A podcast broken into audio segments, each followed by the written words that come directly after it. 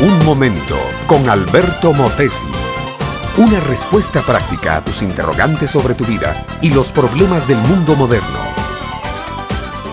Si existió alguna vez un hombre al cual no le caía bien el nombre, ese fue Bar Jesús. Porque Bar Jesús es nombre arameo que significa hijo de Jesús. Y el tal Bar Jesús era un brujo, un hechicero, un espiritista, un psíquico, enemigo declarado del Evangelio y contrincante del apóstol Pablo. Un día cuando Pablo y Bernabé y el joven Marcos estaban predicando en la isla de Chipre, Bar Jesús hizo una de las suyas. Mientras los tres enviados de Cristo hablaban con Sergio Paulo, el gobernador de la isla, tratando de hacerle entender la doctrina de salvación, Bar Jesús contradecía con violencia y perversidad todo lo que Pablo decía. El apóstol no aguantó mucho tiempo. Armado de todo el poder del Espíritu Santo, apostrofó con violencia al hechicero y lo dejó ciego temporalmente. El gobernador Sergio Paulo aceptó al Evangelio sorprendido de la potencia espiritual de los apóstoles. Ahora bien, mi amiga, mi amigo, todo esto forma el fondo de lo que quiero decirte. Acompañando a Pablo y Bernabé, dos hombres maduros y formales, iba Juan Marcos, un joven. No sabemos bien por qué, pero quizás fue por esta escena violenta que tuvo que presenciar, Marcos abandonó a Pablo y Bernabé en Chipre y se volvió a Jerusalén. Quizás no estaba consolidado todavía, era muy tierno, inexperto, y Pablo y Bernabé eran hombres de acción, hombres dispuestos a jugarse el todo por el todo.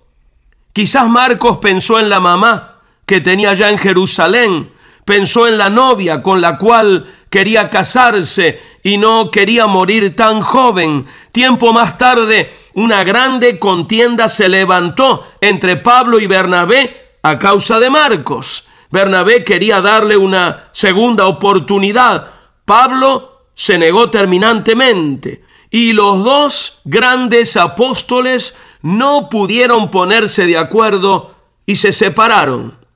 Pero pasó el tiempo y el tiempo va madurando a las personas, las va fortaleciendo. Además, la gracia de Dios siempre está activa y trabaja sobre los seres humanos.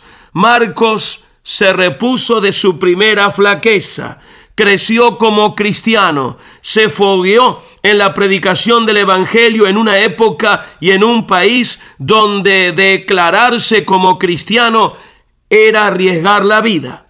Muchos años después, el mismo apóstol Pablo escribe una carta a Timoteo, su gran amigo y colaborador, y en la carta le dice, toma a Marcos y tráelo contigo, porque me es útil para el ministerio.